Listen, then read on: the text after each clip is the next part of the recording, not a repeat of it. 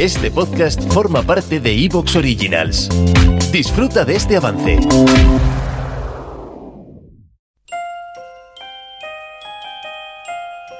Crímenes y criminales con Luis Martínez Vallés.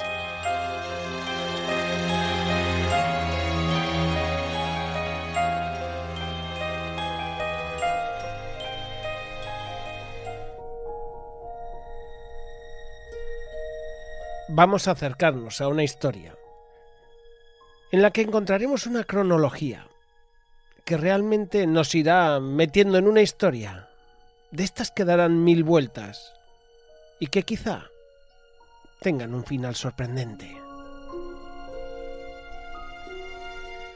Hay que viajar hasta el 15 de agosto de 1982. Estamos en el Parque Washington en el lado sur de Chicago dos adolescentes afroamericanos son asesinados a tiros.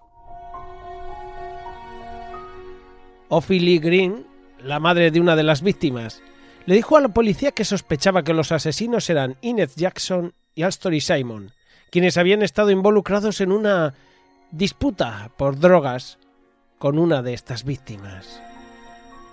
La policía siguió en parte estas pistas, pero no le hizo mucho caso porque hubo una figura, el hombre al que todos los dedos apuntaban en ese momento, Anthony Porter.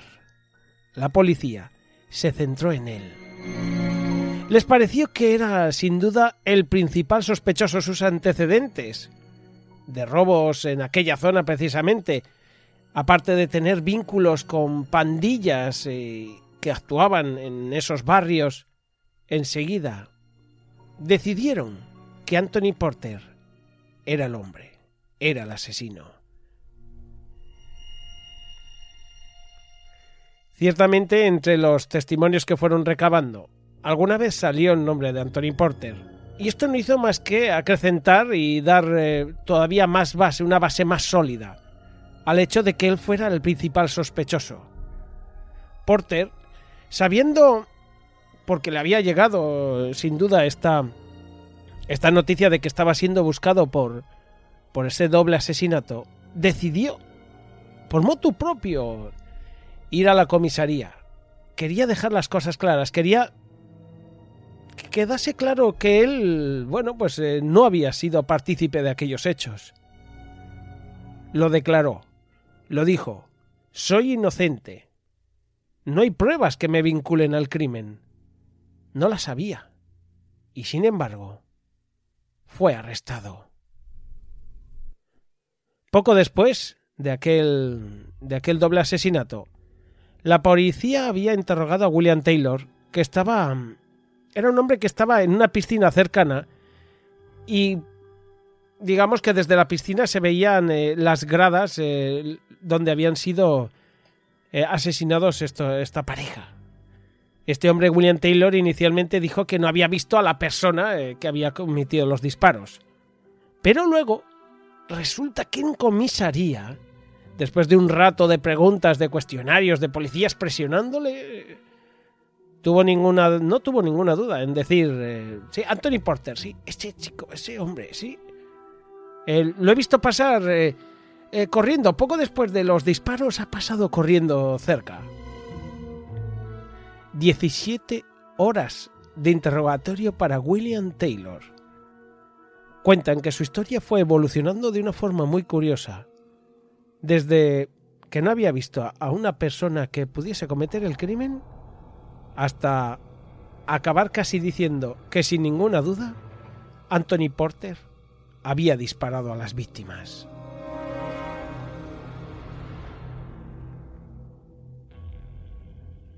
En fin, así es como empieza lo que es el calvario de Anthony Porter. Y de hecho, bueno, comenzaría. Fue llevado a, a lo que es el, eh, pues, eh, pues, al calabozo, estuvo un tiempo ahí hasta que, bueno, pues ya fue juzgado.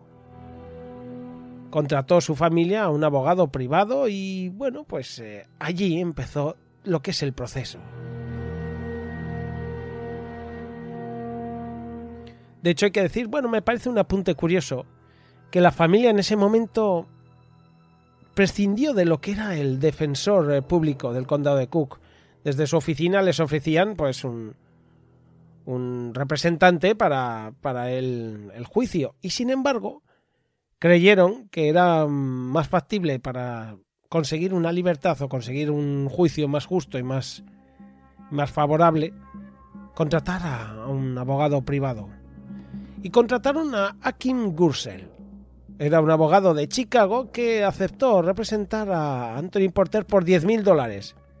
Sin embargo, se sabe que la familia de Porter le pagó tan solo 3.000. Y el propio abogado admitiría poco después que precisamente dejó de investigar en el caso porque no tenía financiación. Durante el juicio, incluso se cuenta, eh, esto es así de, de tremendo, ¿no?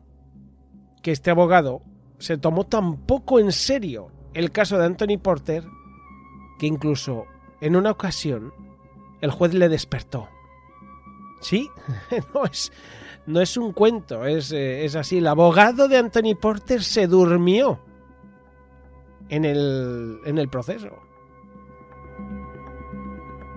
En fin, el caso, eh, lo que fue el juicio, giró en torno eh, a lo que fue el testimonio de William Taylor, que recordemos que tras esas 17 horas de interrogatorio acabó diciendo que Anthony Porter había cometido los asesinatos. Según la Fiscalía, Así es como lo decía, el 15 de agosto de 1982, aproximadamente a la una de la madrugada, Henry Williams y William Taylor fueron al Parque Washington en Chicago y entraron al área de la piscina del parque trepando una cerca. Al mismo tiempo, Jerry Hillard y Marilyn Green estaban sentados en las gradas al oeste de la piscina. Henry Williams testificó que mientras se vestía después de nadar, Anthony Porter se acercó con una pistola en la mano y le preguntó a Williams si tenía dinero. Porter puso una pistola en la cabeza de Williams, tomó dos dólares y se fue. Williams testificó que vio a Porter en el área de las gradas a unos metros de Hillard y Green, y escuchó disparos cuando terminaba de vestirse y saltaba la cerca. Taylor continuó nadando después de que Williams salió de la piscina. Williams testificó que mientras se estaba secando vio a Porter parado a menos de dos pies de Hillard con el brazo extendido y una pistola en la mano. Porter le disparó a Hillard. Hillard retrocedió y Porter volvió a dispararle. Luego Porter corrió por las gradas hacia Taylor, pasó a un metro de él y abandonó el área de la piscina. Poco después de la una de la madrugada, el oficial Anthony Leans del Departamento de Policía de Chicago respondió a una llamada informando que un hombre había recibido un disparo en Washington Park. Mientras el oficial Leans se acercaba al área de la piscina, observó a Marilyn Green corriendo desde el extremo norte de las gradas, sujetándose el cuello con la mano derecha y señalando hacia el extremo sur de las gradas con la mano izquierda. Mientras el oficial Lians continuaba hacia las gradas, vio a una persona a quien luego identificó como Anthony Porter corriendo junto a las gradas. El oficial Lians detuvo y cacheó a Porter, pero lo dejó ir, porque Lians no encontró ninguna arma en posesión de Porter.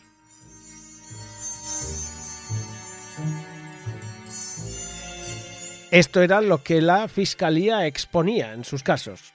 La defensa también tenía su argumento. De hecho, el abogado defensor llamó a tres testigos a favor de Anthony Porter. El primer testigo fue Eric Berner, un fotógrafo que presentó testimonio sobre la apariencia física en el área de la piscina. Berner fotografió la zona a petición del abogado de Porter más de un año después del tiroteo.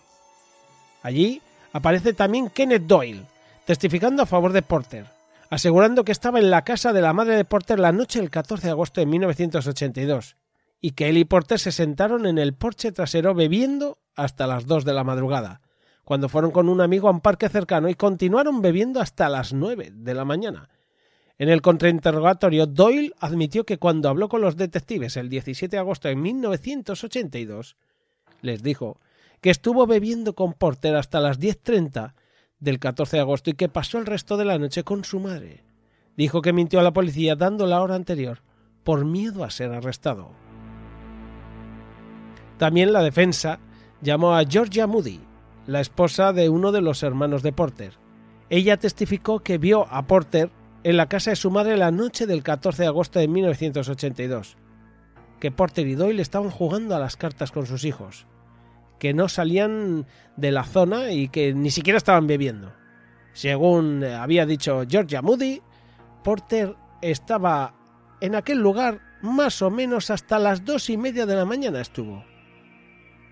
Además, estaba con Doyle y con otro amigo. Qué diferente lo que decía la fiscalía a lo que decía la defensa. Qué diferente es esa misma noche según el ámbito del quien está, digamos, exponiendo. El veredicto. Durante nueve horas el jurado estuvo deliberando. Consideraron todos los hechos, los testimonios. Y tras esas nueve horas, encontraron a Anthony Porter culpable de dos cargos de asesinato. Un cargo de robo a mano armada y dos cargos de uso ilegal de armas. Luego presentaría el abogado una, moción de nulidad del juicio, alegando que incluso uno de los miembros del jurado iba a la misma iglesia que la madre de una de las víctimas. ¿Te está gustando lo que escuchas?